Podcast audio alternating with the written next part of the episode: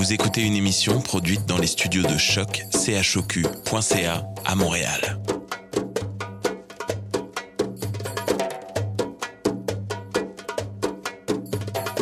Vous êtes tous les bienvenus à Radio Dodo, une radio internationale destinée aux tout petits enfants victimes des guerres.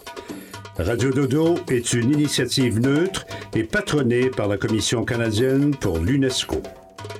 أهلا وسهلا فيكم على راديو دودو إذاعة عالمية لأجل كل طفل عاش الحرب راديو دودو مبادرة حيادية تحت رعاية الهيئة الكندية لليونسكو Welcome to Radio Dodo, a radio station dedicated to all the children victim of war.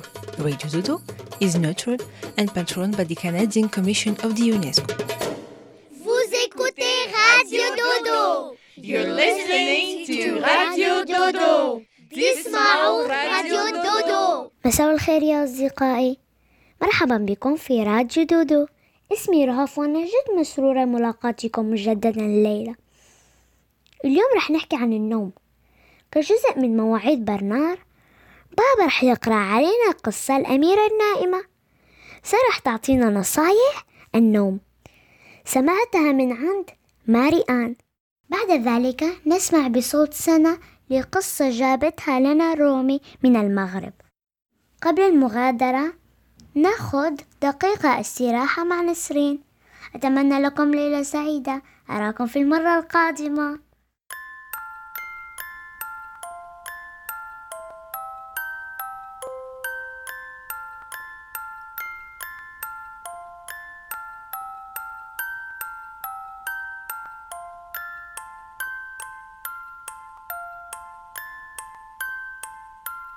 Dodo, l'enfant d'eau, l'enfant dormira bien vite.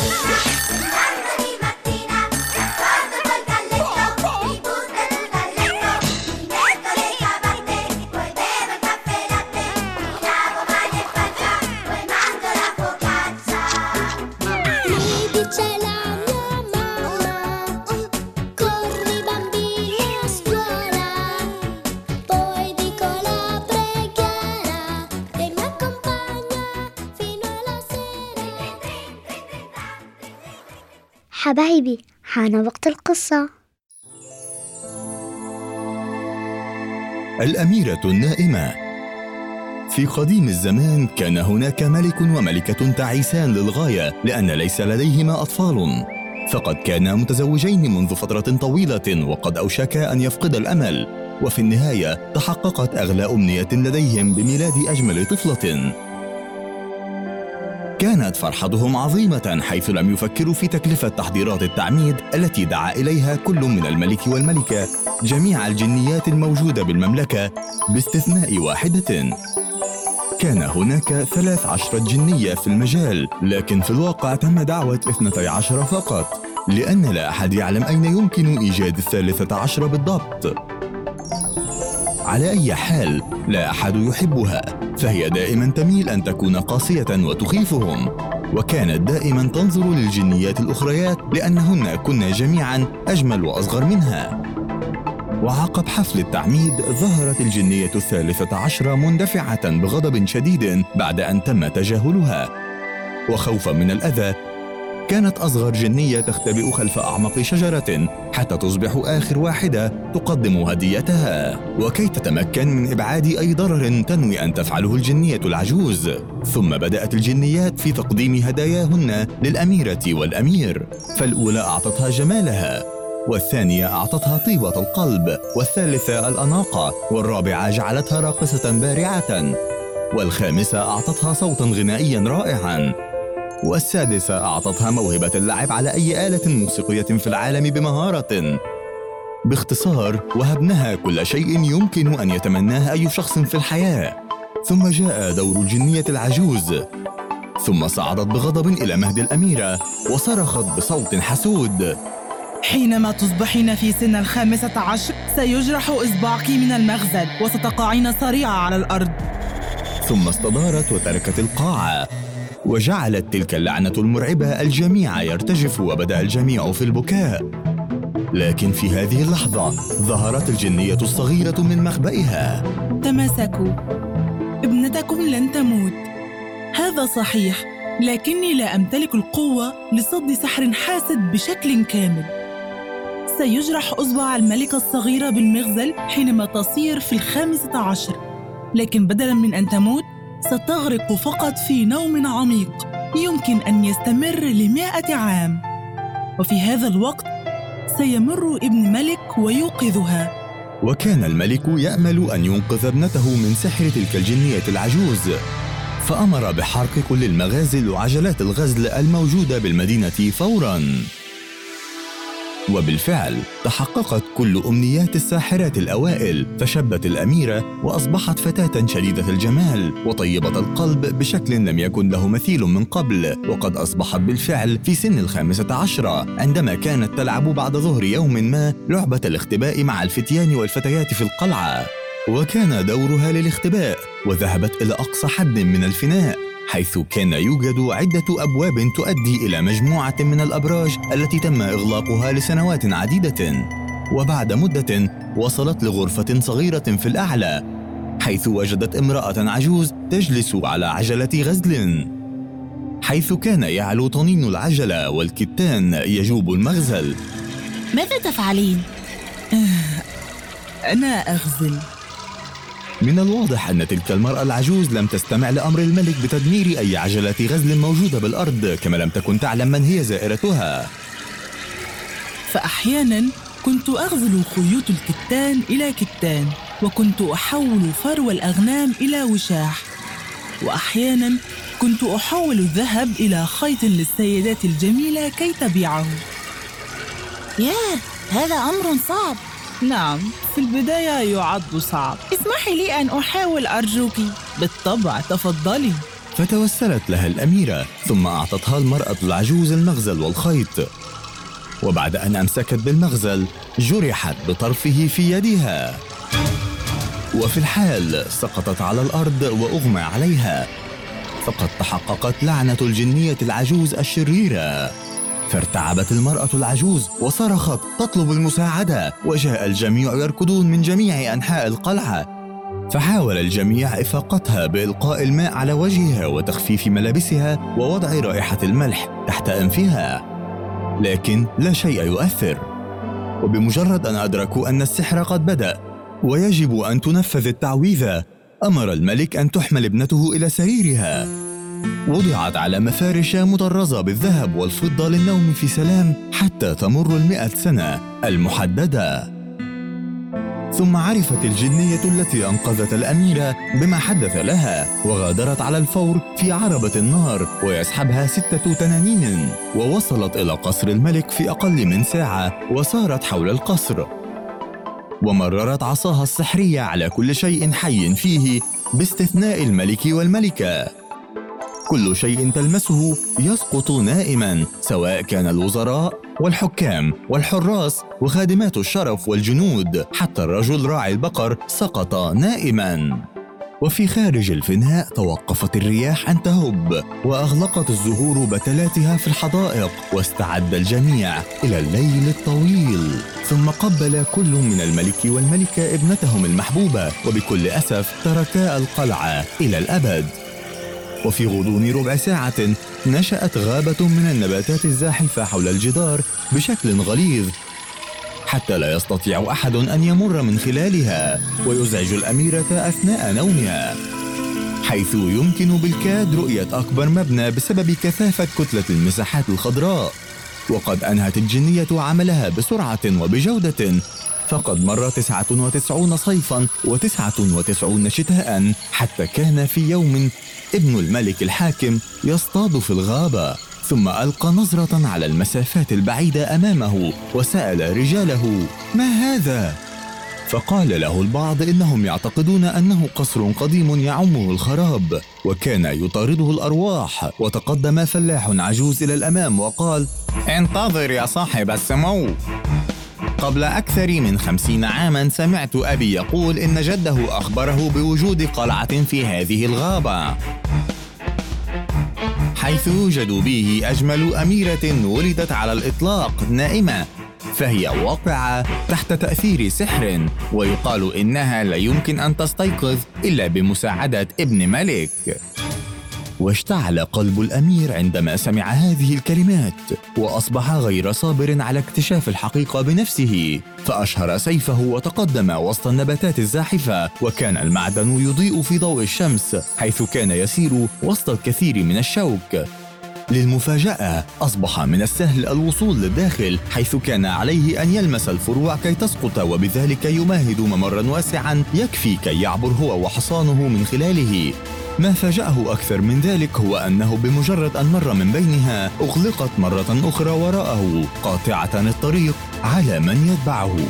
وتقدم بمفرده من خلال أول فناء ظهر أمامه حيث كان يوجد به رجال وخيول ظن في البداية أنهم أموات ثم أدرك أنهم جميعا نائمين ويتنفسون بسلام. وأخيرا وصل إلى غرفة بها سرير تظهر عليه بعض الأشعة. ويوجد عليه فتاة نائمة تعد الأكثر جمالا على الإطلاق.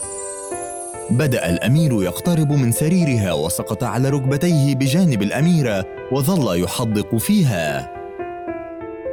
وكانت أصابع يدها مستلقية بخفة على جرو نائم بين ذراعيها. وكانت هناك ابتسامة بسيطة بين شفتيها وكأن هناك أمطارا خفيفة تحتويها وهي نائمة. وفي النهاية انحنى الأمير بالقرب من الأميرة وقبلها بخفة على جبهتها. والآن قد انتهت اللعنة. بمجرد أن لمستها شفتاه ففاقت الأميرة. لقد انتظرتك وقتا طويلا. قالت ذلك وهي تبتسم. ثم سارا معا خلال القلعة وأينما يسيران تصطفيق الناس خلفهم. وانتهت كل الأعمال الشريرة وبدأ الجميع يقوم بعمله مجددا وذهب كل من الأمير والأميرة إلى قاعة كبيرة حيث كان يقدم لهم عشاء لذيذ جدا وكان الأمير والأميرة اللذان يشعران بحب عميق في كل دقيقة تمر عليهما حتى تزوجا عقب انتهاء العشاء. ثم عاد الرجال الفرحون مرة أخرى يشاركون الاحتفالات والموسيقى التي بدأت تعم المكان. من جديد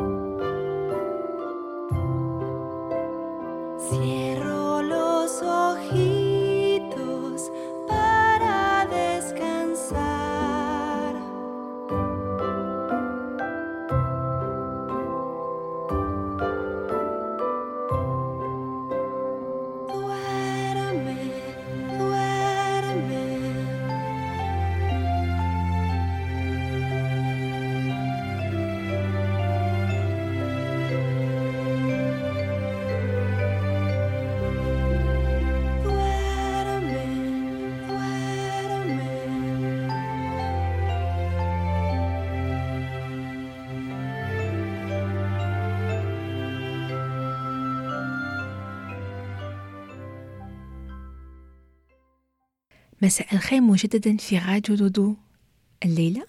ماريان راح تشاركنا بنصائح باه ننامو سريعا ومليح. حابين تسمعوها؟ هيا معي. تقولنا ماريان أن المهم هو أن ننام كتير وطويلا ولهذا لازم نروحو للسرير باكرا. ما لازمش نستناو حتى 11 ولا 12 الليل. وفي النهار من الأحسن والمليح أن نمارسو رياضة ونلعب شوية باه في الليل نكونو عيانين ونومو مليح. تقولنا كذلك أن المهم هو أن تكون عندنا شبه عادة أو روتين نديروها كل مساء قبل النوم. مثلا بعد العشاء لما نكونوا كلينا عمرنا كرشنا نروحوا للغرفة نروحوا نكملوا تماريننا ونراجعوا دروسنا وخاصة نرتب الغرفة. وراح نقول لكم علاش هذا حيساعدكم كثير. خاش في الليل كي نطفيو الضوء ساعات راح نشوفوا ونتخيلوا أشكال غريبة في الظلام. بس ما نكونوا خايفين منها لأننا كنا خملنا الغرفة من قبل نكونوا عارفين أن حطينا فوق المكتب مثلا دمية أو دب وهي اللي رانا نشوفوها في الظلام ونتخيلوا وهكذا ما نخافوا سنرتاح. لما تكون الغرفة منظمة راح كذلك نأخذ مثلا دوش أو حمام ونقرأ قصة. ولا ما تعرفوش تقراو قصة معليش عيطوا لبابا ولا الماما ولا خويا وأختي الكبيرة هما اللي راح يقراو عليكم القصة. ولا خذوا كتاب قصة وشوفوا الصور في الكتاب وتخيلوا شو راهم يقولوا. نقدر كذلك نسمع إلى غاتو دودو بالفرنسية العربية أو الإنجليزية. لما نكمل كل هذا نذهب إلى السرير ندخل في فراشنا وهنا إذا ما زال عندنا الطاقة ونشاط نطفي الضو معليش. وإلا حبيتو خلو الضو صغير مشعول في الغرفة هذا معليش. ونأخذ تنفسات عميقة. باه نهدئ روحنا. كيما هكذا.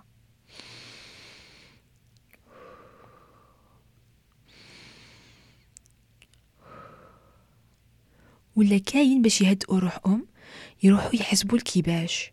كبش واحد كبشين ثلاثة أربعة إلى آخره حتى يناموا. تقدروا تاني تحو تسمعوا إلى موسيقى ولا تحو تشوفوا تسمعوا إلى قصص مسجلة أو تخيلوا قصص وحكايات في راسكم. أنا كي كنت صغيرة كنت نحب كثير نتخيل هذه الأشياء ومازال نديرها حتى الآن. وماريان كي كانت صغيرة كانت تدير شي شوية غريب. كانت ترفع يديها في السماء وتحاول تخليهم الأطول ممكن هكذاك حتى تنام. وهكذا يا أطفال قد أنهينا مع نصائح ماريان. أتمنى أنها راح تساعدكم باه تناموا مليح الليلة. بس مازال شوية بقاو معانا. واستمعوا إلى باقي الحلقة.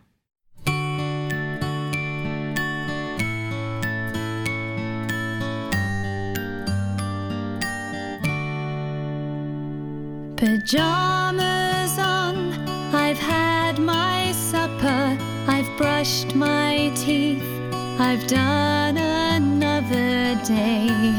I've had adventures, playing with my friends. Another yawn, I'm feeling sleepy, tucked up warm. A story keeps me happy as my eyes close and lovely dreams begin. Time for bed. Rest your weary head. Time for bed. Warm and cozy. Time for bed. My teddy's here to keep me comfy in my dreams. He's always with me, and I am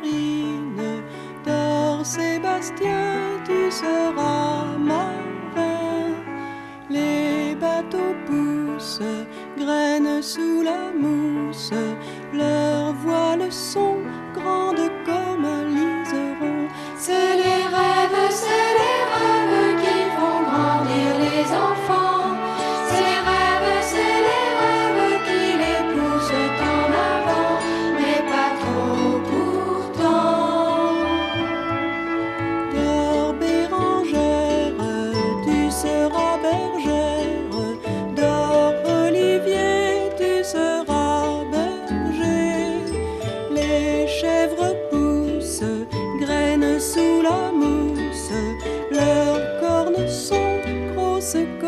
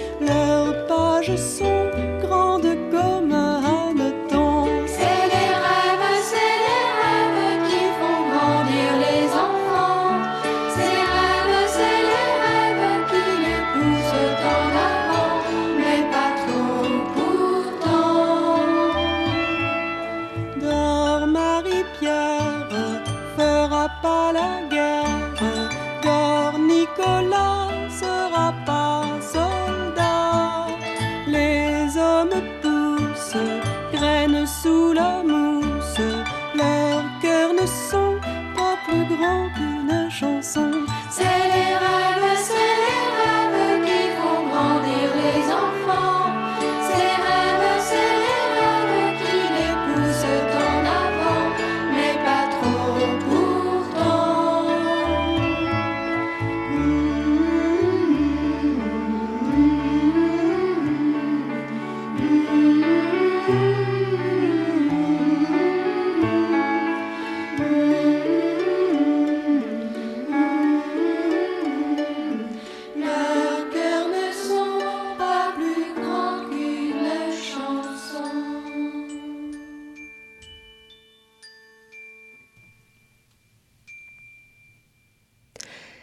مساء الخير أصدقائي.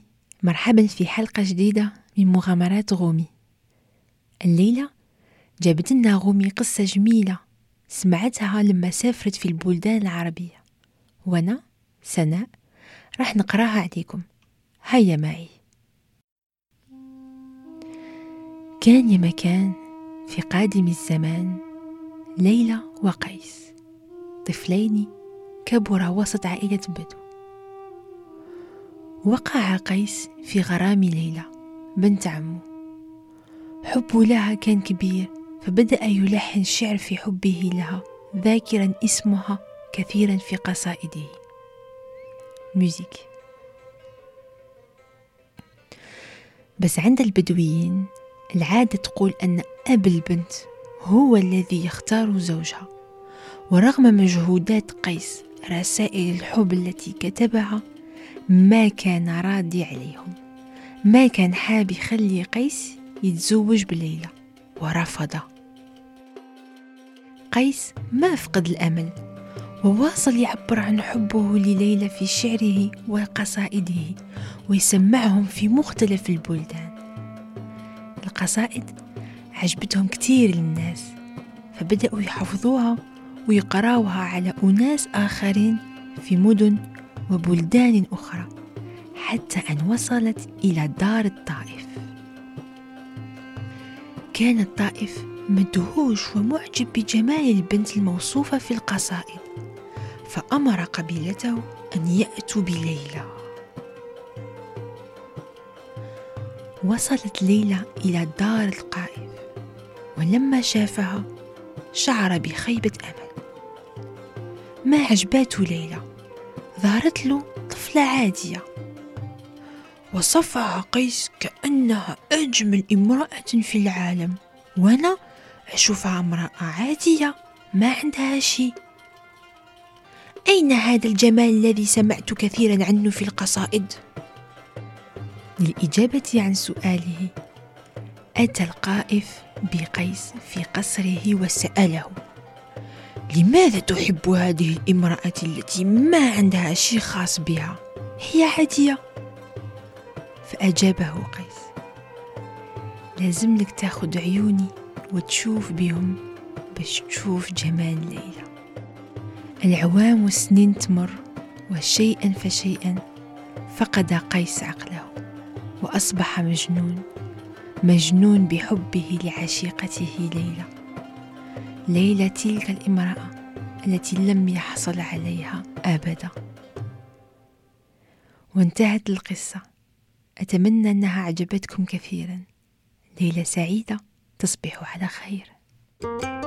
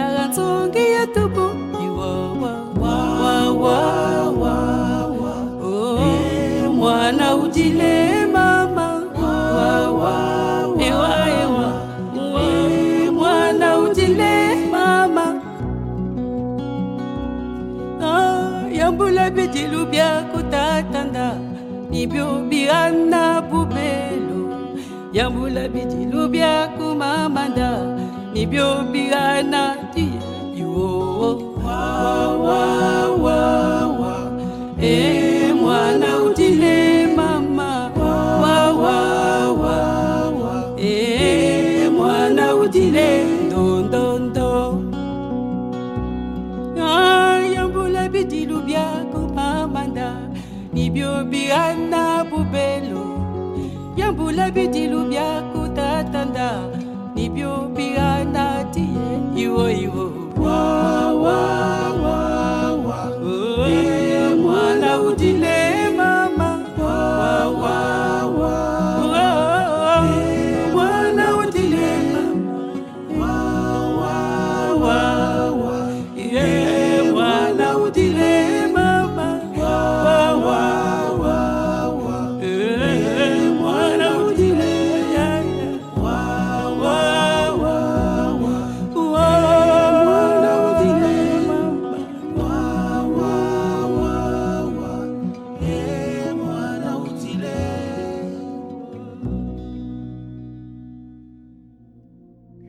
مساء الخير اسمي نسرين. الآن على راديو دودو أدعوك إلى الاستماع وإغلاق عينيك أيها الصغير أيتها الصغيرة. اغلقا عيناكما على مهل. الآن استرخي. وأشعر بالاسترخاء في يديك ثم قدميك ثم رأسك ثم رجليك ثم بطنك. كل جسمك مسترخٍ وأنت مستلق. في حضن وردة بيضاء ناعمة التيجان عطرها ساحر. الآن تخيل أن هذه الوردة بداخل فقاعة من النور والحب وهي تتمايل على سطح موجات البحر. تسمع صوتا يقول لك وشوش لي كل همومك. لا تحتاج أن تتحرك فقط فكر في الموجة الصغيرة وكلمها فهي تسمعك وتفهمك.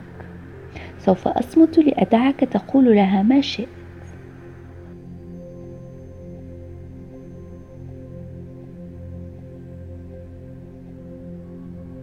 الآن وقد أخبرتها بكل شيء تشكرك وتذهب الموجة بعيدا وأنت قد تحررت من كل شيء. قل لها شكرا ثم نم محاطا بالنعومة والحب. والنور ليلة سعيدة.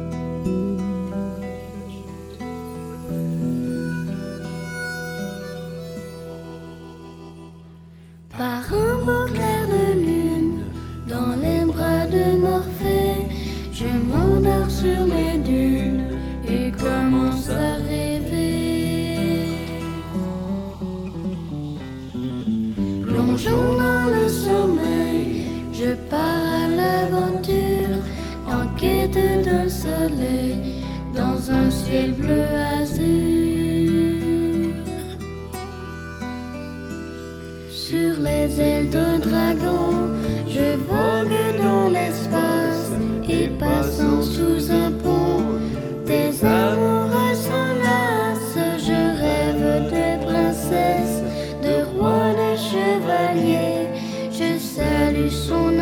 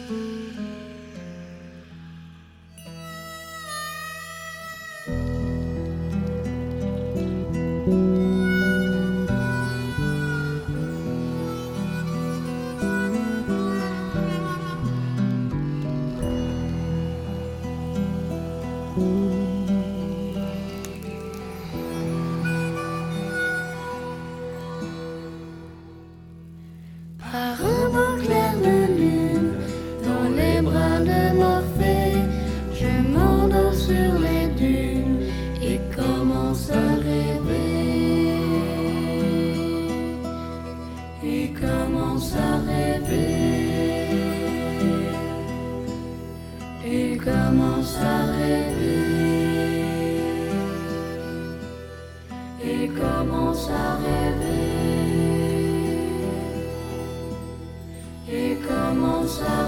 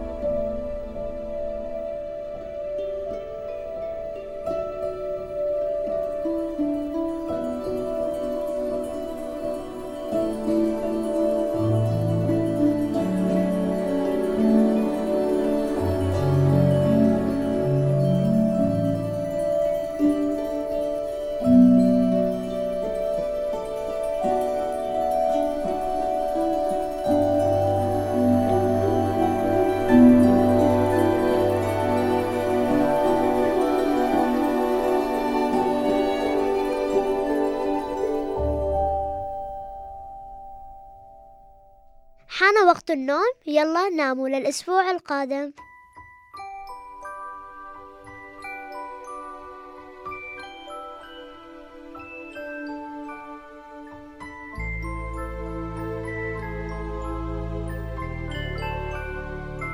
والآن هيا نستمع إلى حلقة جديدة من مواعيد برنامج.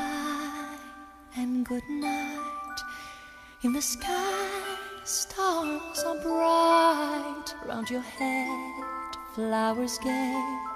Set your slumbers till day. Lullaby and good night. In the sky, stars are bright. Round your head, flowers gay. Set your slumbers till day. Close your eyes now and rest. May these hours be blessed. Close your eyes now and rest. May these hours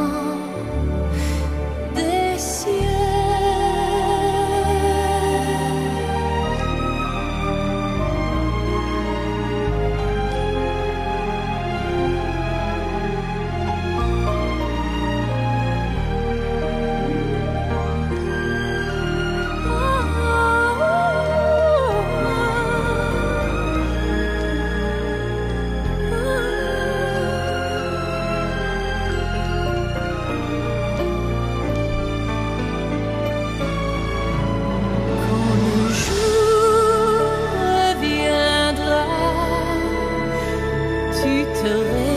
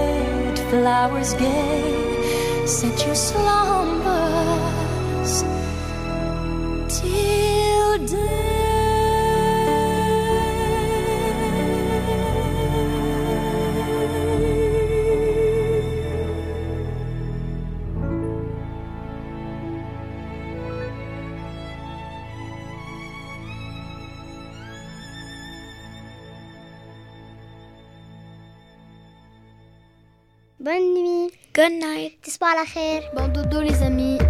Bon dodo, ce pas moi à la faire